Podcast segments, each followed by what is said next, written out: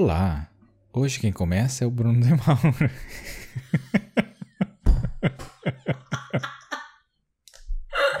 Porque eu venho chorando muito que Cintia começa e nem tenho mais espaço para dizer meu nome. Então.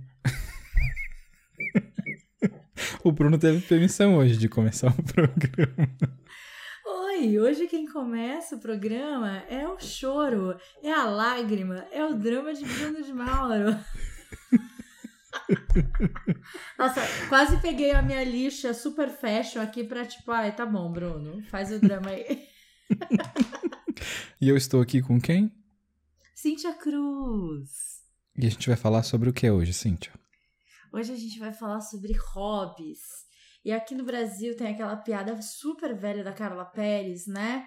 Não é o hobby da Carla Pérez, gente. É o hobby, tipo, atividades, coisas que você faz aí no seu tempo livre na sua louca vida louca.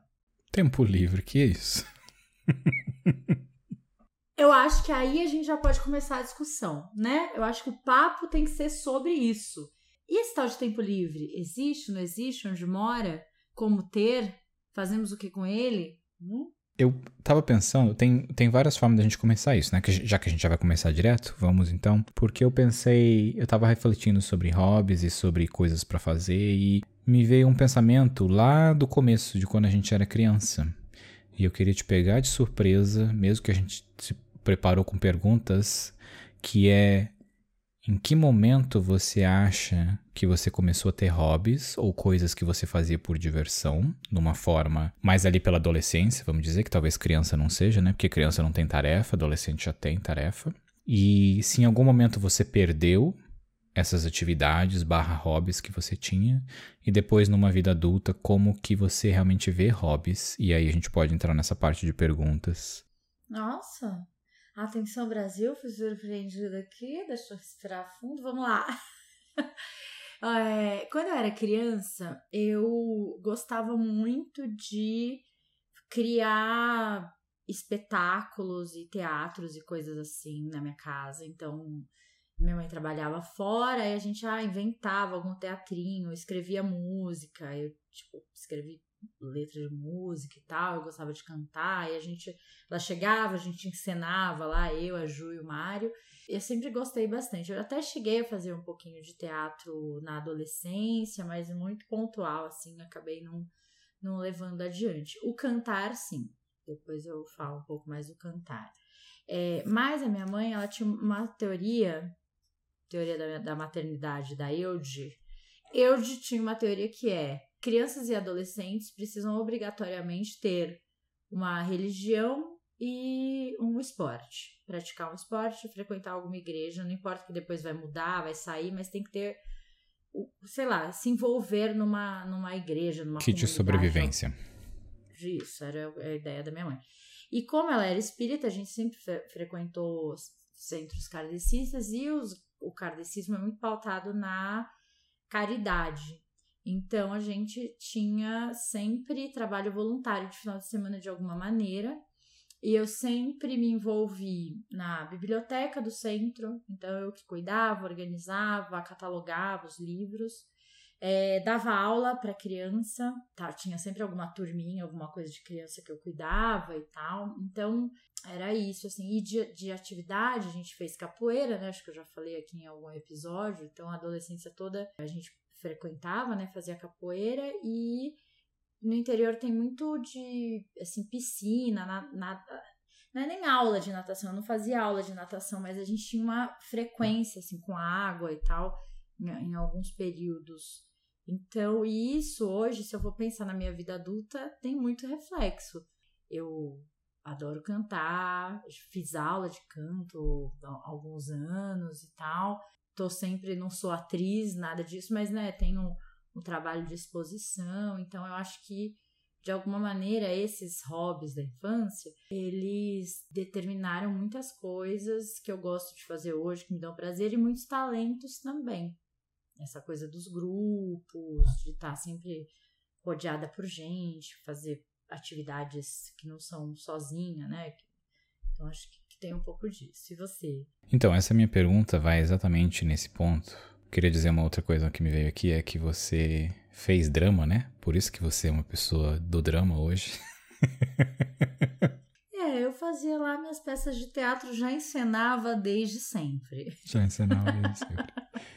Mas a minha pergunta vai nisso porque eu me vejo hoje como adulto revisitando hobbies que eu tinha quando adolescente, quando criança, e são os hobbies gostosos, porque são eram coisas que eu fazia porque eu gostava também, não era só porque era uma obrigação, porque as pessoas faziam, porque por exemplo, futebol, eu sempre detestei futebol. Então eu nunca jogava quando eu era mais novo, eu jogava basquete ou andava fazia outros esportes, sabe? E eu vejo que na minha vida adulta, eu revisitei esses esportes e essas práticas e acabaram virando os hobbies hoje, como algo do começo. Por exemplo, eu andava muito de patins quando eu tinha uns 14 anos ali, fiz parkour, aquele negócio de ficar trepando pelos lugares, pelos prédios, quebrei o pé fazendo aquela merda, aí parei de fazer. E hoje eu escalo, é parte daquilo que era o movimento do corpo, escalar os lugares, não salto mais de lugar alto, que eu aprendi a lição depois de quebrar o pé. Mas eu vejo que esses hobbies mais novos ajudam a criar os hobbies de hoje. Porque indo agora para a parte das perguntas que nós colocamos no, na pauta, qual pergunta a gente começa? O que é hobby? O que, que é um hobby? Segundo o dicionário, e a gente pode não concordar com isso aqui nesse podcast, por quê? Porque o podcast é nosso, né? E a gente caga a regra mesmo. Então, assim. A gente pode discordar do dicionário. Eu não acho que Hobby, isso é um bom caminho, não. Eu acho que pode ser, Demaura. Eu acho que a gente tem que flexibilizar as coisas. O Brasil de 2021 é um Brasil que flexibiliza até a ciência, né? Por que, eu não posso dar uma distorcida aqui no dicionário? Ó, atividade exercida exclusivamente como forma de lazer, de distração, um passatempo. Então, isso é um hobby, é algo que você faz por assim, ó, lazer. Faço só pra, né, curtir, para passar meu tempo. Ele não tem grandes objetivos. O problema é que a gente gosta de dar objetivo, ter objetivos nas coisas. Esses dias a minha paciente falou assim: "Ah, eu já eu queria fazer um hobby é, que eu pudesse, sei lá, mas lá na frente ganhar dinheiro com ele. Tipo assim, sabe, já quer fazer um negócio por lazer, mas que depois vai ter algum benefício, algum efeito, enfim. Mas o hobby tem benefícios, é, independente dele ter ou não ter é, um objetivo lá na frente, né? Então, já trazendo aqui dados científicos, né? O hobby, ele consegue influenciar positivamente na nossa vida pessoal e até na profissional, porque ajuda na saúde física e mental, consequentemente aumentando foco e produtividade. Tudo isso acontece porque o nosso sistema de recompensa do cérebro é ativado. Ao praticar uma atividade estimulante, são liberadas as substâncias que elevam a sensação de bem-estar. Muito ligada ao quarteto fantástico da felicidade, né, dos hormônios que a gente libera fazendo essas atividades de lazer, que é endorfina, dopamina, serotonina e citocina. Na maioria das vezes, nem sempre os, todos os quatro, mas né, é, sempre vai circular aí pela endorfina, dopamina e talvez serotonina. Então, é, a gente gosta do hobby porque ele traz uma sensação de prazer para o nosso corpo. E quando a gente não tem um hobby, não tem uma atividade de lazer, alguma coisa que a gente faz por prazer, a gente tira da nossa rotina essa quantidade de felicidade. Então, quando a gente não tá sei lá, a gente só encontra felicidade se é que encontra só no trabalho, é difícil, né? E eu, a pergunta que eu, que eu fiz no começo disso, parte dela era: quais hobbies você tinha, se em algum momento você deixou de ter hobby e se depois você voltou a ter hobby? Eu faço essa pergunta porque eu estou me perguntando, eu estou perguntando algo que eu que aconteceu comigo, que é por um momento da minha vida eu não tive hobbies e fui focado apenas na minha carreira. Se você ainda não ouviu o episódio de carreira, é o episódio que está lá. Carreira é importante. Vai lá e ouça, depois de ouvir esse aqui. E então eu tinha hobbies quando adolescente, porque tinha menos responsabilidade. Depois, quando entrei na vida adulta, era praticamente trabalho. E depois consegui criar hobbies de novo. E aí o que acontece que você falou da carreira e o que foi para mim um motivador de criar hobbies era a minha vida era praticamente trabalho e foco nisso. Quando o trabalho estava bem, eu estava bem. Quando o trabalho não estava bem, eu não estava bem, porque eu não tinha nenhuma outra coisa que afetava a minha vida, que criava endorfina ou que balanceava. E o que aconteceu com o hobby E um dos grandes motivos que hobbies são importantes e você ter diferentes hobbies, se possível, se o tempo permitir, se o dinheiro der liberdade e o importante é porque quando uma coisa não está indo bem, a outra coisa cria um balanço ali, né? Então, se o trabalho não está indo bem, você andar de patins está indo bem, está te deixando feliz. Ou se andar de patins não está indo bem porque só está chovendo, você tem o trabalho ou você joga carta em casa, o que é outra coisa que te deixa feliz, sabe? Então você cria um balanço que, além de liberar tudo isso da endorfina, também ajuda você a não colocar todo o peso numa coisa só, né? Sim, é, eu acho que o meu, meu caminho foi muito parecido com o seu, assim, né? Na infância ou na adolescência, a gente tem uma rotina diferente, menos responsabilidade, então você consegue curtir mais essas coisas. E agora, assim, antes, né, tava me preparando para o episódio, eu tava pensando como, enfim, como essas coisas me, me influenciam, mas vou, vou contar, né, uma história, pegar esse, já pegar o gancho. Eu fui sexta-feira, fui é, escalar com o Caio e com a Dani, arroba arroba Caio Graneiro, arroba Cuidane. E a gente foi lá na Casa de Pedra, enfim. E aí eles estão super empolgados com a escalada e tal. Aí eu fui, fiz lá. E eu não tenho medo de altura. É claro que eu tenho medo, né? Assim, está subindo, por mais que você esteja com a corda, o seu corpo tem uma certa. Mas eu não sou aquela pessoa que eu subo. Ai, não posso olhar para baixo, meu Deus, me dá uma aflição. Só que eu tô, sei lá, não, não tenho uma rotina muito de, de atividade física, não, não aguento. Eu, eu, teve uma hora que o Caio, se fica calma, tá, eu tremendo lá, me segurando no negócio. Aí ele, nossa, pode ficar calma, não precisa ficar nervosa. Eu, eu não tô nervosa, eu não tô me aguentando aqui. então, tenho. E aí ali no final, depois, né? depois de uma hora lá escalando e tal, ele, ah, e aí, se você gostou, né? E tal. Eu falei, não, não gostei.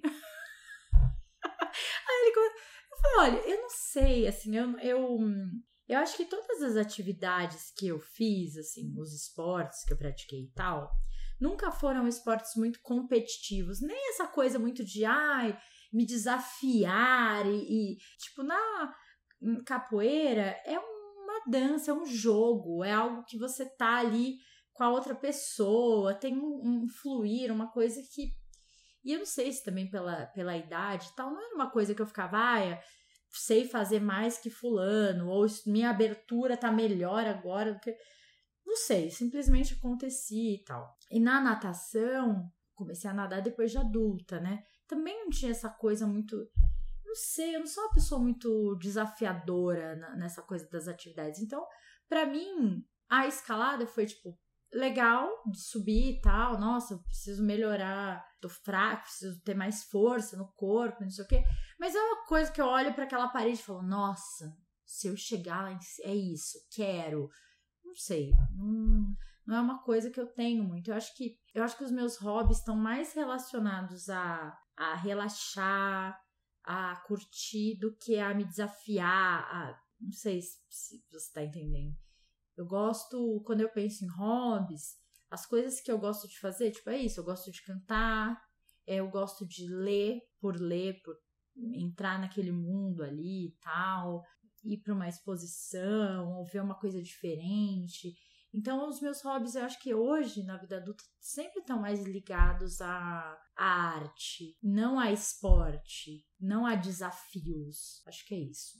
Um hobby intelectual, isso? Uma pessoa intelectual não sei se, se tem a ver com intelectualidade. Eu não sei, eu acho que é onde eu me sinto mais. que eu sinto mais prazer. Tipo, eu acho que eu, eu saio muito mais encantada. E, tipo, meu Deus, sei lá, do espetáculo lá que eu fui do Vivaldi e tal, que eu fiquei. do que de um dia de esporte, ou. enfim.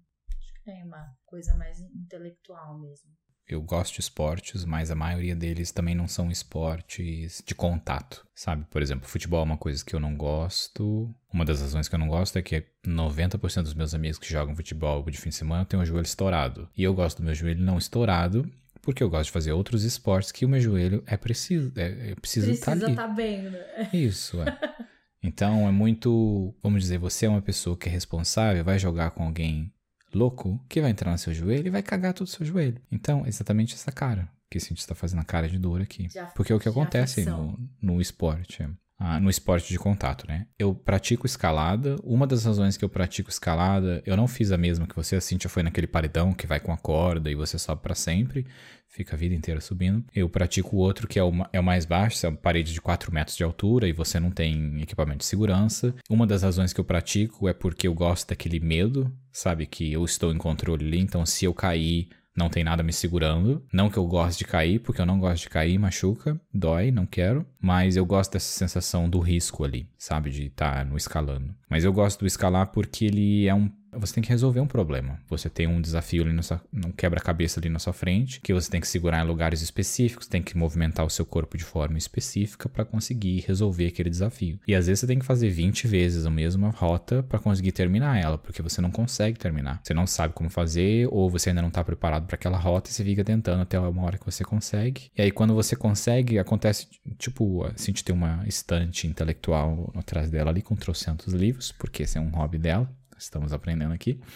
E é acontece como um livro. Você aprendeu a fazer aquela rota, aquele movimento com o seu corpo e vai para o seu cérebro como esse livro ali. E aí no futuro, quando você for fazer uma outra rota, pequenas páginas desse livro vão ser utilizadas também para fazer isso e você vai aumentando essa livraria com milhões de conteúdo para que você consiga escalar. O mesmo que andar, sabe? Depois que você aprende a andar, se eu pedir para você cair no chão, você se joga desengonçado, porque o seu cérebro não sabe cair no chão, o seu cérebro sabe, sabe andar. E escalar é a mesma coisa, e o mesmo acontece com outros tipos de esporte, né? Se torna uma coisa natural para você. Ainda nesse outro ponto sobre esportes e sobre hobbies em geral, né? Não sobre esportes, mas sobre hobbies em geral. Uma coisa também que acontece com o nosso cérebro é as interconexões dele, né? De como acontece quando você só faz uma coisa, suas interconexões são programadas para fazer aquela coisa. Quando você anda de bicicleta, quando você lê livro, quando você faz isso, você faz aquilo, o seu cérebro vai criando diferentes conexões para resolver aqueles problemas, e isso acaba ajudando na sua vida de forma geral, tanto na sua vida para relacionamento, na sua vida para o trabalho, porque você se programa para resolver problemas inesperados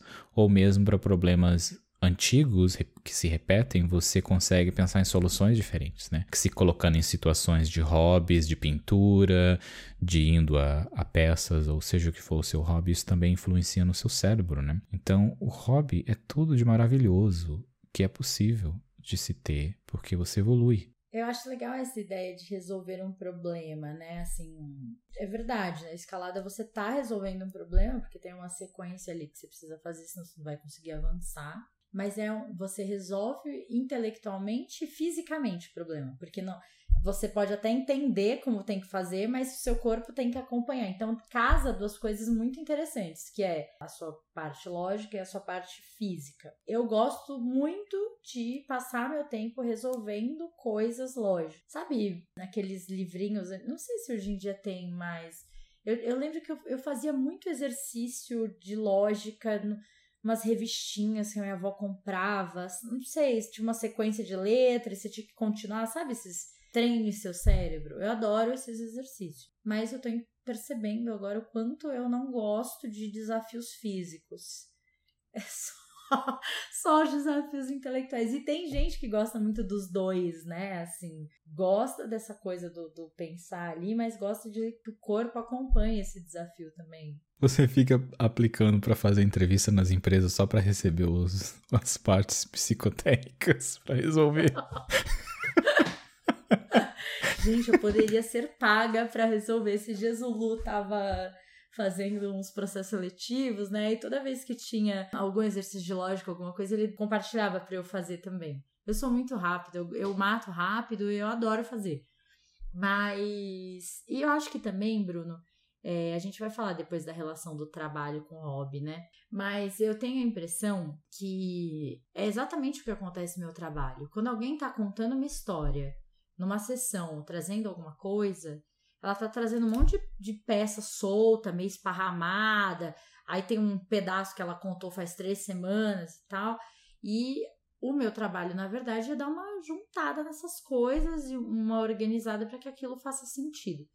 Então, eu não sei, assim, eu acho que de alguma maneira eu consigo usar essas habilidades que vieram lá desde a, dos hobbies da infância e da adolescência para o que eu faço no trabalho hoje. Mas as habilidades, né? Assim, algumas das habilidades, não, é o hobby em si. Você já quer entrar nessa parte? Acho que a gente pode, né? Se você ganha dinheiro com o seu hobby, ele deixa de ser um hobby. E eu trouxe essa pergunta porque eu escuto muito isso, assim, dos pacientes, dos clientes de coaching, tipo, ai, nossa, eu gosto tanto de fazer tal coisa, se eu ganhasse dinheiro com isso, nossa, esse é o mundo ideal, ou, né, essa minha paciente que tava brincando, falando que queria já fazer um hobby que no futuro ela pudesse ganhar dinheiro. Eu tive um, um cliente de coach que adorava é, esquiar na neve. E aí ele falava, nossa, por que, que eu não posso ganhar dinheiro com isso? Enfim, Bruno, você acha que se você ganha dinheiro com o teu hobby, ele continua sendo hobby? Eu acho que no começo sim, mas depois vira trabalho. Porque no começo, por exemplo, eu gosto de esquiar. É um hobby que eu tenho. Vamos colocar o selo babaca como um dos hobbies do Bruno. Para de ser assim! a pessoa mora no lugar que ela tem mais acesso à neve, então tá tudo bem. Sim, verdade. Voltando ao tema, porque acontece o mesmo se eu mudar para um país que tem neve e eu começar a trabalhar como instrutor de esqui, ou começar só a esquiar e criar conteúdo para o Instagram e ganhar dinheiro com isso. Eu não quero esquiar o tempo inteiro. Esquiar é o meu hobby porque eu vou de vez em quando.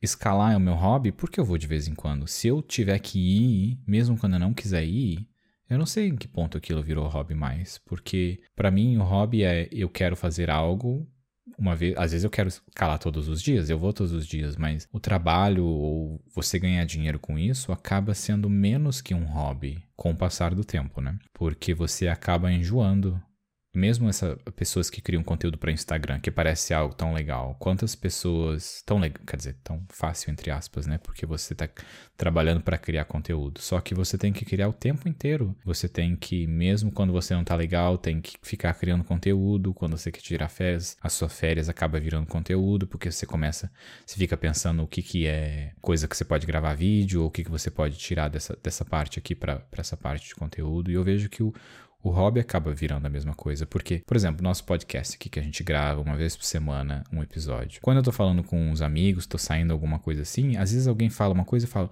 Nossa, esse é um tema que a gente pode falar no podcast. Aí eu vou lá e anoto. Mas fica ali na minha cabeça, sabe? Isso vira um tema. Fica numa pequena partezinha ali. E a gente só grava uma vez por semana. Se a gente gravasse isso todos os dias, não seria um hobby mais. Não seria uma coisa que seria tão prazerosa assim. Você acha que o excesso de compromisso ele tira um pouco do prazer? Eu acho que quando vira obrigação, tira o prazer. Será que é a mesma coisa que você acabou de dizer, só com palavras diferentes? Mas, mas é, você acha que você não consegue ter prazer nas coisas que você tem obrigação? Eu tenho prazer nas coisas que eu tenho obrigação, mas numa porcentagem menor do que. Por exemplo, coisas que eu tenho obrigação, que eu penso que é o mais fácil, é o meu trabalho. Então eu sinto prazer com o meu trabalho, mas eu sinto prazer com o meu hobby de uma forma mais potencializada, porque eu trabalho todos os dias e o meu hobby eu não faço todos os dias. Então eu acho que quando eu estou indo fazer o meu hobby, eu tenho um prazer que vale mais do que o prazer que eu tiro do trabalho. Sabe? Porque tem momentos, tem momentos no trabalho que é super foda, que eu fico num prazer que às vezes nem o meu hobby consegue ter. Mas o meu hobby acaba tendo esse prazer de forma mais espaçada, então é um valor muito mais alto que eu dou para ele do que algo que eu faça todo dia, sabe? Refletindo aqui, sessão terapia podcast. É, também tô aqui refletindo porque eu entendo assim, né? O hobby, ele é uma coisa que a gente tem um compromisso muito diferente e que se você parar, não vai ter um peso, uma consequência, não vai te gerar um problema. O que é uma falsa ideia, porque vai, né? Porque é o seu momento é, de prazer, é o seu momento de relaxar, de, enfim, como a gente já falou agora há pouco, né? De ter prazer para além do trabalho e das outras coisas da rotina e tal. E é um compromisso só com você. O trabalho é um compromisso com outras pessoas, com outras coisas, é o compromisso com o dinheiro, com se sustentar e tal. Eu fiquei pensando se a gente leva de um jeito mais leve o hobby, porque a gente também leva de um jeito mais leve o compromisso que a gente tem com a gente mesmo. A gente tem, assim, a, A gente, vou falar por mim, mas enfim, falo a gente porque sei que é uma coisa de, de muitas pessoas têm isso, né? Quando você se compromete com você, tipo, quero nesse final de semana fazer tal coisa. Ah, dá um problema, não sei o que, você desmarca com muita facilidade, abre mão com muita facilidade, do que quando você marca com a outra pessoa, né? Não é à toa que tem tanta gente que, sei lá, faz atividade física com amigo, ou com personal, ou com algum.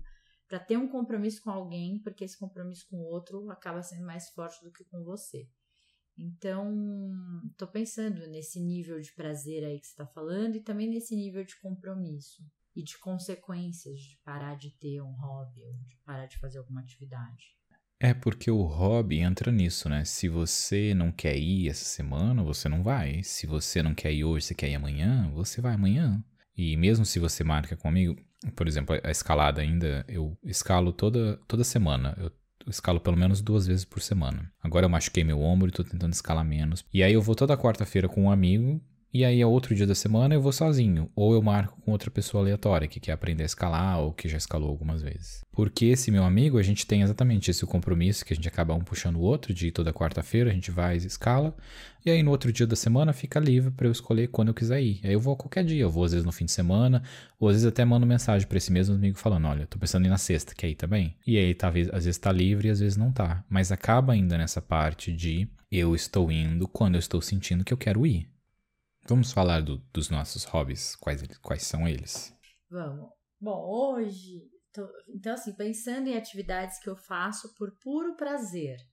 Que não vai incluir a escalada. Que não vai incluir a escalada. Não, eu vou, eu vou mais uma vez com eles. É, mas assim, eu acho que hoje eu nado por prazer. Eu gosto de nadar e de ficar na piscina, na água e tal. É, existem coisas que eu leio por prazer. E aí acho que eu tô roubando um pouco, porque o terapeuta, qualquer coisa que ele lê na vida, qualquer. De alguma maneira ele tá melhorando o repertório dele como psicoterapeuta e tal. Mas tem coisas que eu leio por obrigação, por conta do trabalho, porque é importante eu estudar. E tem coisas que eu leio por mero prazer, enfim, porque eu curto. Então acho que a leitura acaba sendo um hobby é, eu tô com patins aqui, tá parado, porque depois que eu mudei de apartamento eu ainda não achei um lugar bacana que eu pudesse andar aqui perto, mas já, já estamos resolvendo isso. Eu, para mim, o podcast é um hobby, porque né, a gente faz porque a gente gosta, é um compromisso semanal, assim como eu tenho com a natação, com as outras coisas, eu só preciso me preparar um pouco para esse compromisso, mas eu levo muito como um momento de faço super curtindo assim. O cantar era um hobby mais frequente para mim antes da pandemia, quando eu encontrava mais os meus amigos, a gente tocava mais e tal, enfim, hoje em dia nem tanto. Então é isso, eu acho que o cantar, a leitura, a natação e o corajosamente. E deixa eu aproveitar isso para fazer uma outra pergunta ainda nesse tópico, que é quais outras atividades que você lembra recentemente que você teve que fazer ou que você quis experimentar para descobrir se você gostava ou não, porque isso é parte do hobby, né? Você tem que, como você foi à escalada, você tem que testar, tem que ir uma vez, tem que ir duas vezes, aí você fala, nossa, isso é muito bom, ou isso é uma merda, não voltarei nunca mais. é, lembrei de uma coisa que eu adoro fazer e que eu passei a fazer com mais na frequência assim na pandemia foi o lettering. Eu adoro escrever, eu tenho uma letra super bonita, eu adoro escrever letras com, em formas diferentes e tal. E aí eu comprei um caderno de exercício de lettering e foi muito gostoso. É, é, muito gostoso, assim. Então, mas às vezes eu faço, tipo, sei lá, deixo aqui em cima da mesa, às vezes eu fico fazendo.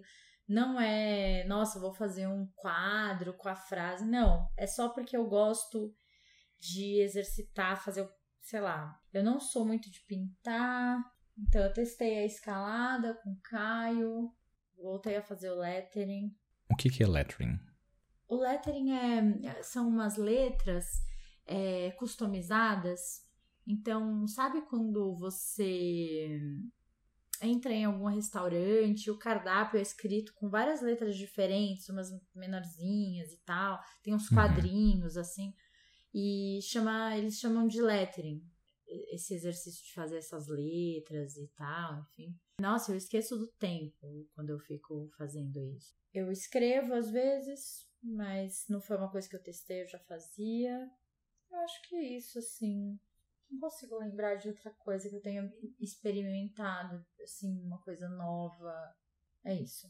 A escalada foi o que você experimentou, que você lembra, que você tentou é. como um hobby e você tá achando que não vai ser um hobby.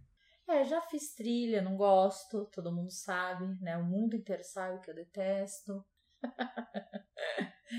eu acho que tem uma coisa que eu queria fazer, mas eu ainda não consegui, que é o mergulho, mergulho mesmo, com não com snor, snorkel, né? Como chama a máscarazinha lá, mas com cilindro mesmo. Mas também não é uma coisa que eu tô assim, nossa, mas é uma coisa que eu tenho muita curiosidade. E ir visitar este outro mundo. O Caio quer fazer isso, já falou com ele sobre isso? Caio, liga pra mim. e hobbies que eu tenho, eu tenho é patins você, também. Que você experimentou, né? Isso, que eu tenho e que eu experimentei e acabei descobrindo que não gosto tanto assim. Eu ando de patins regularmente, tento pelo menos uma vez por mês andar quando tá no verão, que, que não tá chovendo muito. Gosto de esquiar. Esquiar é algo que é mais difícil de fazer, então eu vou uma vez, talvez duas vezes por ano. Não é uma coisa tão regular assim, não é uma coisa que dá para fazer muito tempo, que é caro também de para você ir esquiar. A não ser que eu fosse morar num iglu, aí seria perfeito, porque é tudo mais caro para alugar quando você tá esquiando. Eu gosto de escalar, de fazer escalada indoor. Fiz pouca escalada fora. Não sei ainda se eu gosto ou não gosto. Eu acho que é só uma sensação de preparo muito maior, sabe? Você tem que estar o equipamento, tem que ver o lugar e pessoas que tem que ir com você, você não escala sozinho. E o bouldering que eu faço, que é o indoor e até 4 metros lá, é mais esse me dá liberdade e independência de que se eu quiser ir sozinho, eu posso simplesmente ir sozinho. Eu acho que a maioria dos meus esportes são hobbies, né? São ligados a algo que eu possa fazer sozinho sem precisar esperar outra pessoa, sabe? Se eu quiser ir fazer, eu vou. Se eu quiser outra pessoa, eu vou com outra pessoa. Geralmente vou com outras pessoas, mas continuo nesse. Posso ir com pessoas diferentes. Eu gosto de surfar. Não surfo muito aqui porque a água é muito fria, então são, é pouco período do ano também que, que eu posso surfar. Então é algo que eu quero experimentar mais ainda para ver o quanto eu gosto, mas eu, eu sei que eu gostei. Eu experimentei kitesurf, que é um tipo um paraquedas numa linha e você numa prancha. E também água muito fria aqui, acabei não terminando o treinamento disso, mas achei um esporte legal. Depende do vento também, né? Isso. Vai, vai, ter que vir pro Brasil pra temporada de kind daqui. Vou e eu quero, quando eu for pro Brasil na próxima viagem, já tenho agendado para fazer aula de kite, terminar a aula e, e ver se realmente eu gosto disso.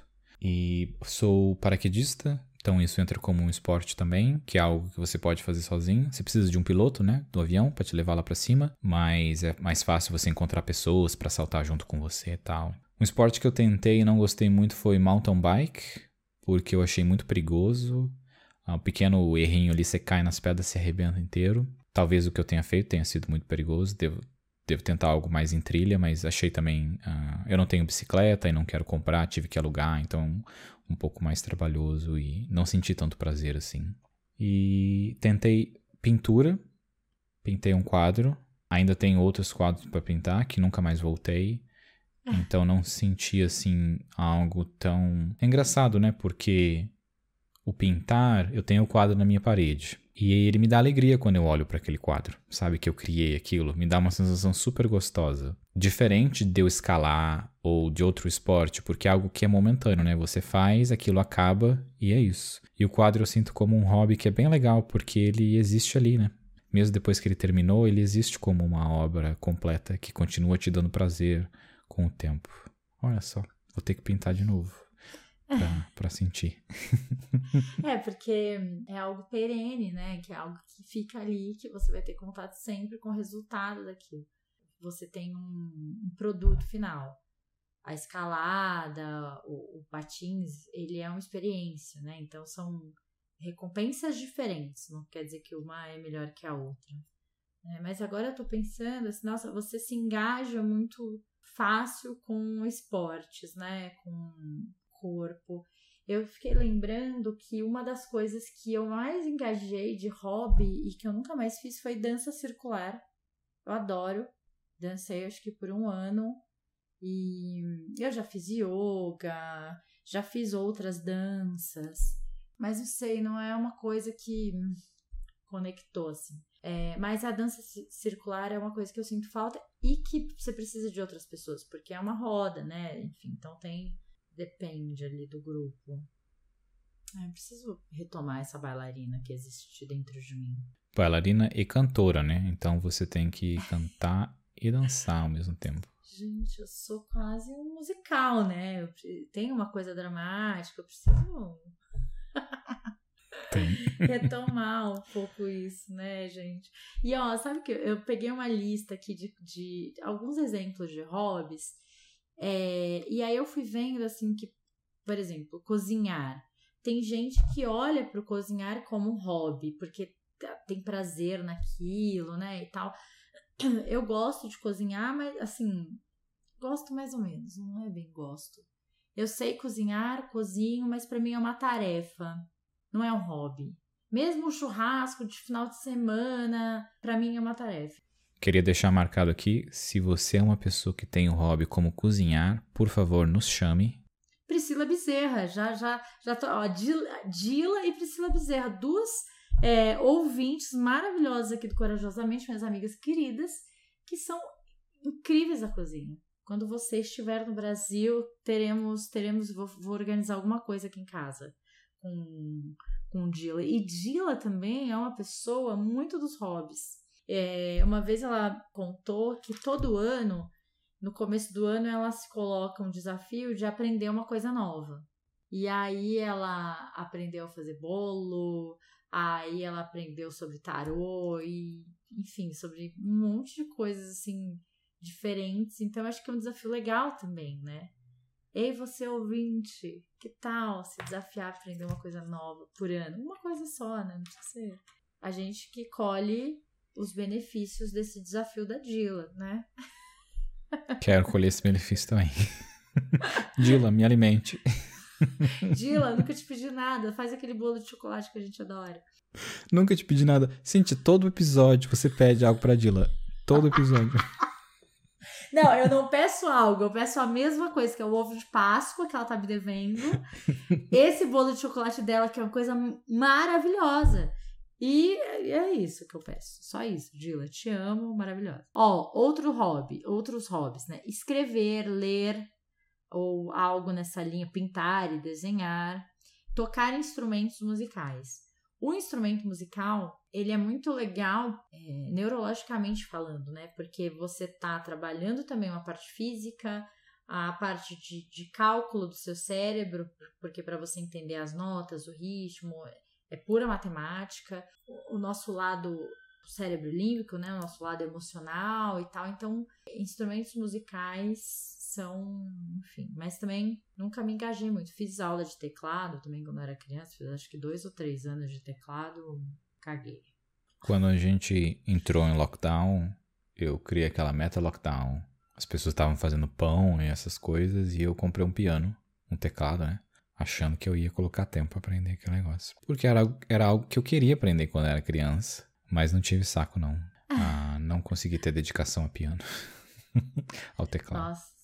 E é tão legal, né? É, eu é acho é bonito pra caralho. É, é, super bonito e assim, acho bonito você conseguir tocar uma música que você quer cantar, enfim. Quando eu passei o, o ano novo, né, com o Caio, com o Beto, a gente. O Beto tem o piano lá no, no, na casa dele, né? Então, nossa, dia primeiro eu acordei, é, ele já tinha acordado, eu ouvi, assim, sabe, a música aí, desci, fui lá pro, pro espaço do piano e eu entrei ele tava tocando, sei lá, ele tava tocando bar, alguma coisa bem erudita, maravilhosa.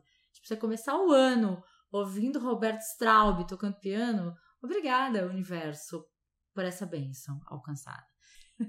então, tocar instrumentos, aprender outros idiomas também pode ser considerado hobby. Tem gente que adora, né? Que tem curiosidade. Ah, eu tô, eu tô fazendo aula de espanhol, gente. É um hobby também. Tô fazendo porque eu adoro espanhol.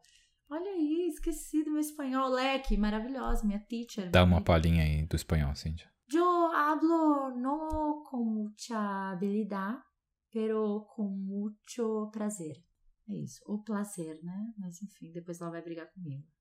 Mas eu estudo, eu tô lendo um livro, em, uns contos em espanhol, tô assistindo uma série é, em, em, espanhol para ter familiaridade e tal, bem dramática, maravilhosa, com gente, intrigas, enfim.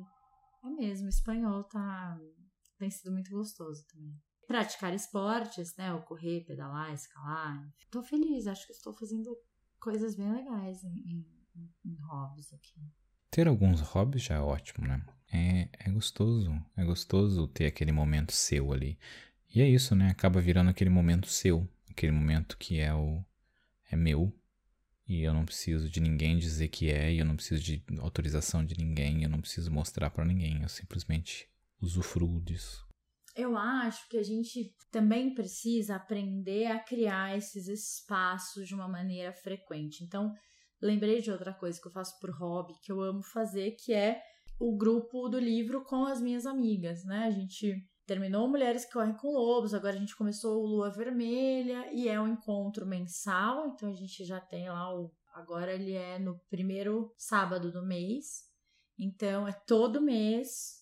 Com, a gente tem uma tarefa, que é, esse, é o lance do livro, mas é um momento que a gente se encontra, conversa. Durante a pandemia a gente fez online, então a gente não perdeu espaço, continuou é, fazendo os nossos estudos e tudo. E é por puro prazer mesmo, porque é um processo muito de autoconhecimento, é algum livro que a gente quer ler e trocar ideias. Só que eu me organizei para ter esse momento com elas. E não abro mão, faço isso já, acho que vai fazer dois ou três anos quase já eu criei esse espaço da aula de espanhol no meio da minha semana com a Alec, que é que é minha amiga, né, que dá aula pra gente, com um grupo de amigas, então a gente montou esse grupo e tem sido muito prazeroso. Requer uma certa energia, né, Bruno? Tipo, tive, peguei a sexta-feira, não fechei nada, não marquei nada para conseguir ir escalar com o Caio e com a Dani sem estar com o tempo apertado. Depois a gente foi almoçar, conversar esse tempo de estando com as pessoas que eu gosto, com os meus amigos, para mim é muito importante. E quando eu consigo unir uma atividade com, né, estando com as pessoas que eu gosto e tal, nossa, é o um mundo perfeito. Eu acho que você pegou num outro ponto ali também que me fez pensar. Por exemplo, eu não quis ter aula de piano porque eu não queria bloquear um horário fixo da minha agenda para aprender piano. Eu acho que ter o meu espaço para fazer outras coisas era mais importante para mim do que bloquear uma hora ali com um professor para ter aula de piano. Eu vejo que, que isso também é o, o tempo que você vai colocar também te mostra se você sente prazer naquilo ou não, né? Porque eu pensei, para mim é mais importante ter essa uma hora livre para eu fazer outras coisas com os meus amigos ou outro esporte do que ter essa hora bloqueada aqui. Mas eu não vejo como hora bloqueada. Então, mas eu não vejo hora bloqueada quando eu tô indo escalar com o meu amigo. Eu vejo como Sim. a gente vai, a gente fica acho que duas horas e meia escalando, então é hora pra, prazerosa. Diferente do piano, que eu via como uma hora bloqueada, como eu podia estar fazendo algo melhor, mas não, estou aqui. É, talvez porque você, na sua vida, tenha uma construção de quando é uma aula, um, sei lá, talvez tenha um certo um peso diferente, né? Eu não sei, assim, eu gosto também de ter a oportunidade de aprender algo com outra pessoa. Porque eu aprendo muitas coisas sozinha, estudo muita coisa sozinha e tal. Ter essa chance de ter alguém que domina algo, me ensinando algo, é muito prazeroso. E isso era uma, e é uma coisa que eu senti muita falta na pandemia, porque, ah, sei lá, eu já fazia um monte de coisa online, eu não queria ficar pondo mais coisas online e tal, então eu deixei de, de talvez experimentar coisas, porque eu não queria fazer online, enfim, né? Tem isso, assim. Uma coisa que eu queria dizer que é você tá certa, porque o, o que eu gosto é como o andar de bicicleta, sabe? A pessoa fala, ó, que você, aqui é o pedal, aqui é o freio, você faz isso e agora te larga e você vai, sabe? Porque eu tive aula de escalada, eu tive aula de paraquedismo, muito necessário, né? Mas é bem básico, sabe? Tipo, esses são sete coisas se aprendeu, vai lá agora, sabe? Faz. E o piano, um idioma, são aulas que são precisas, mas é uma dedicação muito maior, né? É uma dedicação de anos que você precisa colocar naquilo. E eu até gosto, mas eu gosto quando você já pode utilizar aquilo, sabe? Colocar em prática. O aprender inglês para mim, eu mudei de país para aprender inglês, porque eu já estava colocando em prática, eu tinha que colocar em prática, eu tinha que me ambientalizar naquilo, sabe? Como andar de bicicleta, tipo, aqui você fala oi e assim que você pede comida, agora vai e descobre o resto. Mas, mas eu acho que eu, eu tenho essa coisa com o espanhol também, porque né, eu trabalhei muito tempo com argentinos, então tenho um, uma familiaridade em ouvir e tal. Porque acho que muitos dos lugares que eu ainda quero conhecer falam espanhol e tal. E sei, eu gosto. Eu tenho uma coisa com espanhol. Mas o que eu queria puxar aqui, acho que o último tema pra gente desenrolar antes de finalizar é essa ideia que, por exemplo, é muito, eu, eu vejo muitos acontecendo nos processos seletivos, né, do recrutador perguntar quais são os seus hobbies, porque ele está de alguma maneira te analisando através dos hobbies. O que, que você acha disso? Eu acho que o recrutador tem que tomar no cu dele, porque o meu hobby não condiz com o meu skill profissional. Sim, amplifica algumas coisas profissionalmente. Uma vez eu li uma pesquisa que fala: ah, pessoas que pulam de paraquedas são ótimos tomadores de decisões e não sei o que lá, e líderes. E tipo, é, tipo, foda-se. São coisas que são diferentes. Ah, eu sei tomar decisão, mas eu não tenho o skill necessário para trabalhar. Não adianta nada. Uma coisa não é completamente conectada à outra, sabe? É... Mas aí eu tenho muita raiva de processos seletivos idiotas, uh, exame de. esses exames lógicos que colocam em processo seletivo. Tipo, puta que pariu. É, é, é muito diferente de, de você. A skill de habilidade que você tem ela se sente avaliada por uma coisa que ela faz muitas vezes por mero prazer, né? Tipo, e aí eu, eu, eu lembro de um paciente falando isso, ah, não sei se eu entro para um grupo de corrida, porque todo mundo lá na empresa, da minha idade, tá correndo, sabe? Assim, um, um peso ali, porque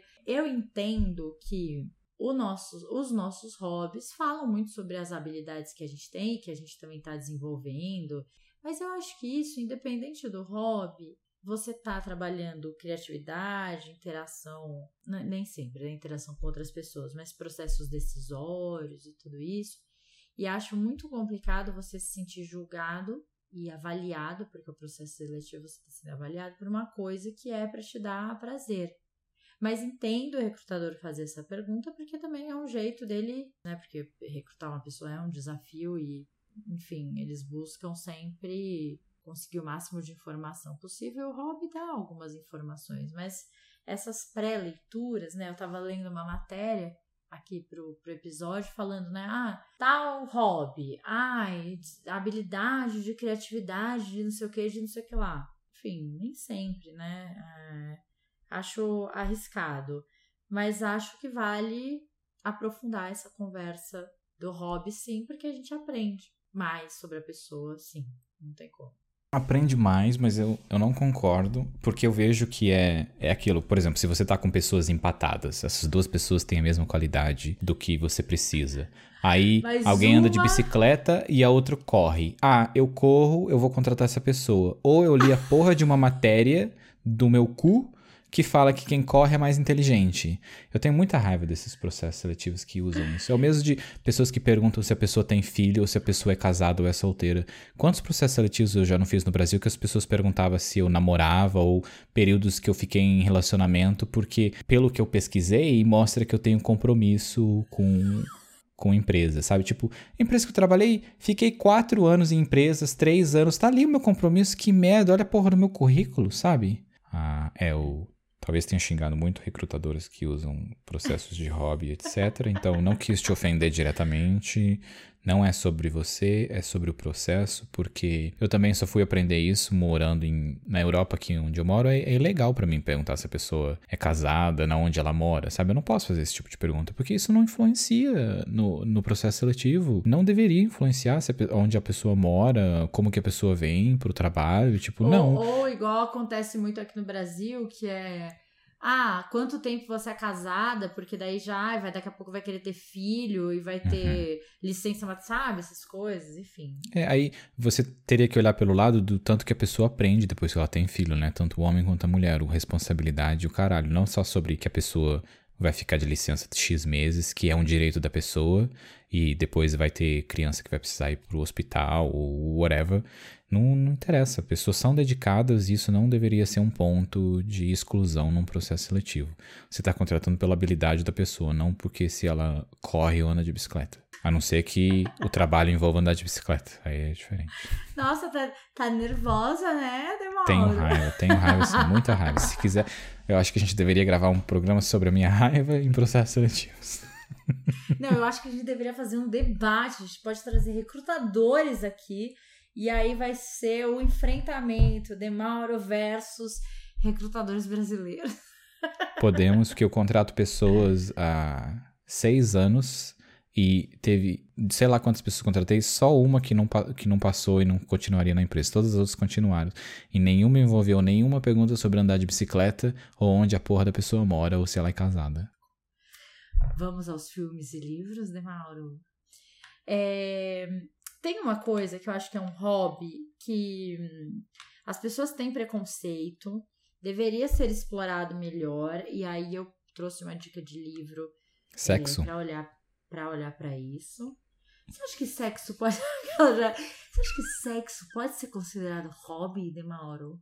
Eu acho que tudo que te dá prazer pode ser considerado um hobby. Porque agora, assim, se eu for pensar, eu acho que a gente pode, vai ter que tirar esse pedaço aqui do coisa, mas eu acho que por algum tempo eu fiz sexo por hobby mesmo.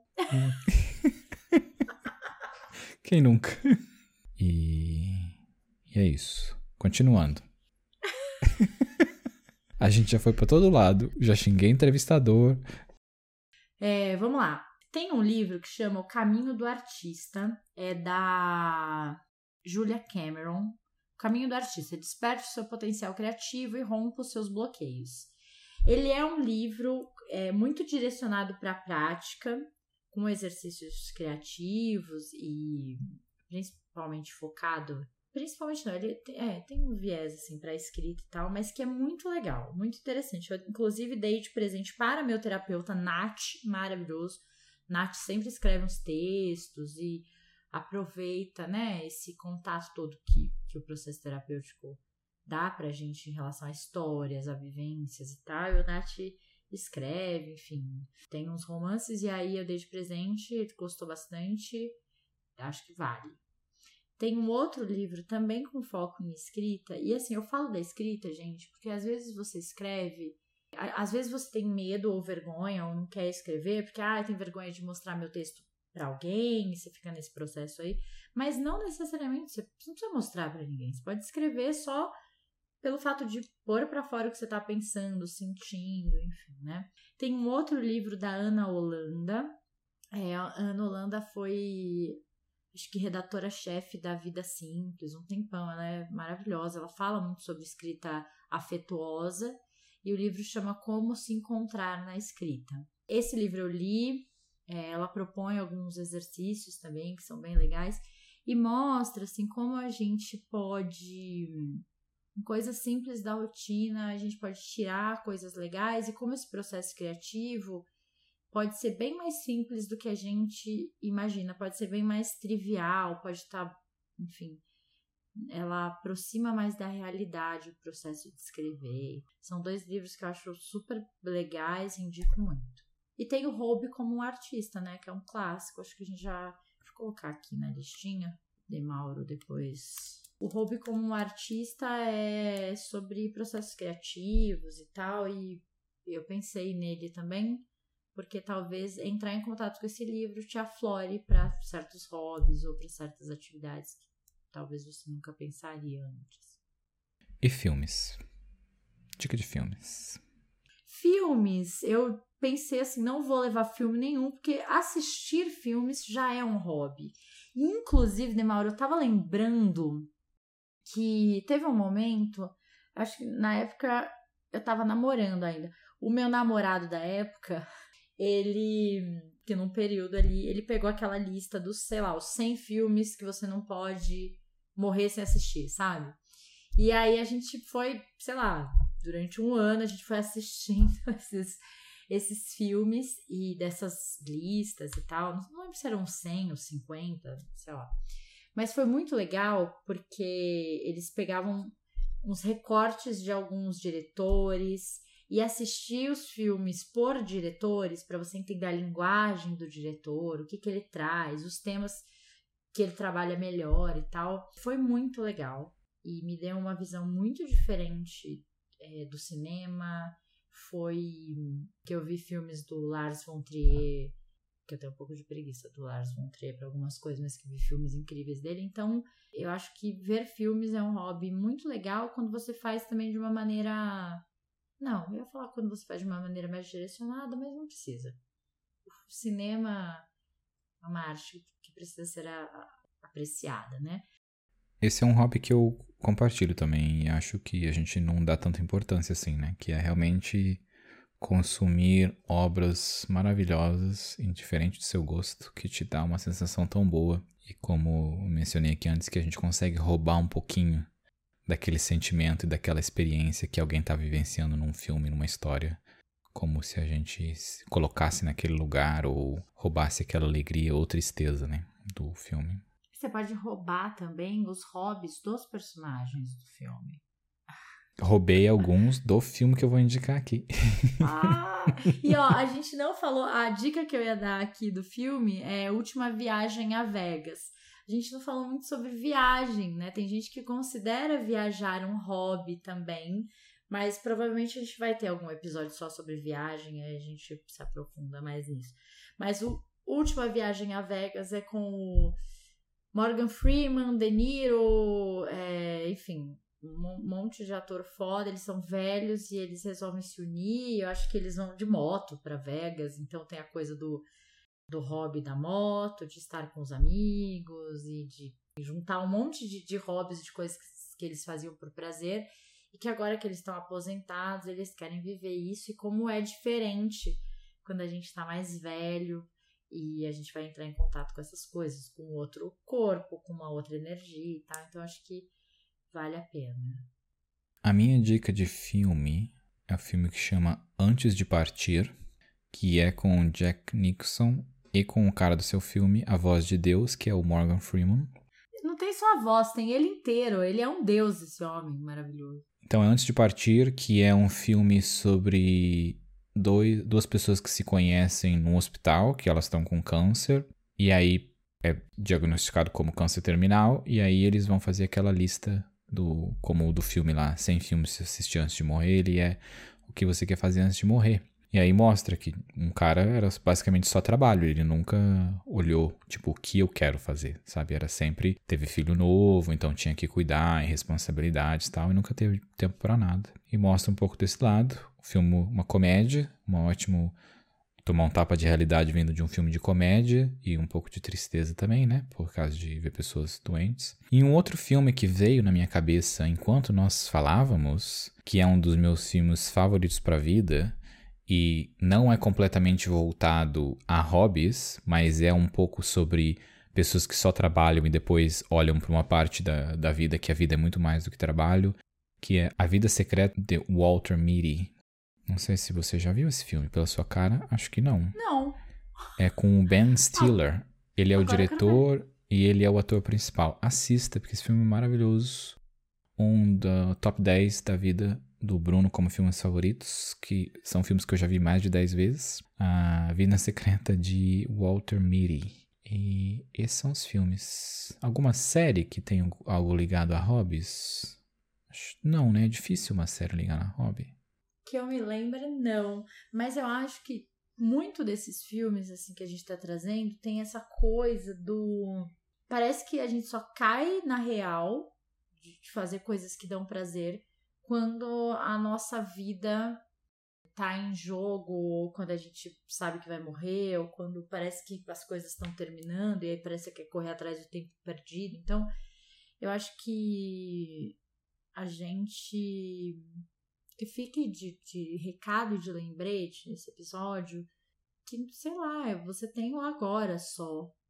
E que essa ideia de que, ah, quando eu estiver aposentado eu tal coisa, quando eu estiver de férias eu aproveite o momento que você tem agora para também fazer as coisas que te dão prazer, mesmo que mínimas, porque você vai ver pelos filmes e eu acho que você já deve ter visto muita gente envelhecendo e morrendo. Muitas vezes você não vai ter esse tempo para viver esse prazer lá na frente ou para curtir as coisas que você gosta lá na frente. Então, aproveite o agora e faça as coisas que te dão prazer agora. É, a gente falou sobre, um pouco sobre isso no, no episódio de carreira e eu vejo que é a, a gente realmente olha para isso quando a gente para um pouco, né? Porque parece que a gente está sempre correndo para algum lugar, para um objetivo que está sempre longe no futuro, que a gente quer alcançar. É sempre envolvendo, tipo, crescimento pessoal, crescimento profissional, mas continua sendo uma corrida que a gente nunca para para respirar, né? E eu acho que quando você vê esse filme, assim, a pessoa ficou mais velha ou aposentadoria como sendo um objetivo ou algo nesse lado, é porque a pessoa parou nesse momento e pensou, tipo, é, é justamente só isso. Sabe, crescer profissionalmente, pessoalmente, é muito legal, é uma satisfação muito bacana de ver você crescendo, mas é só isso?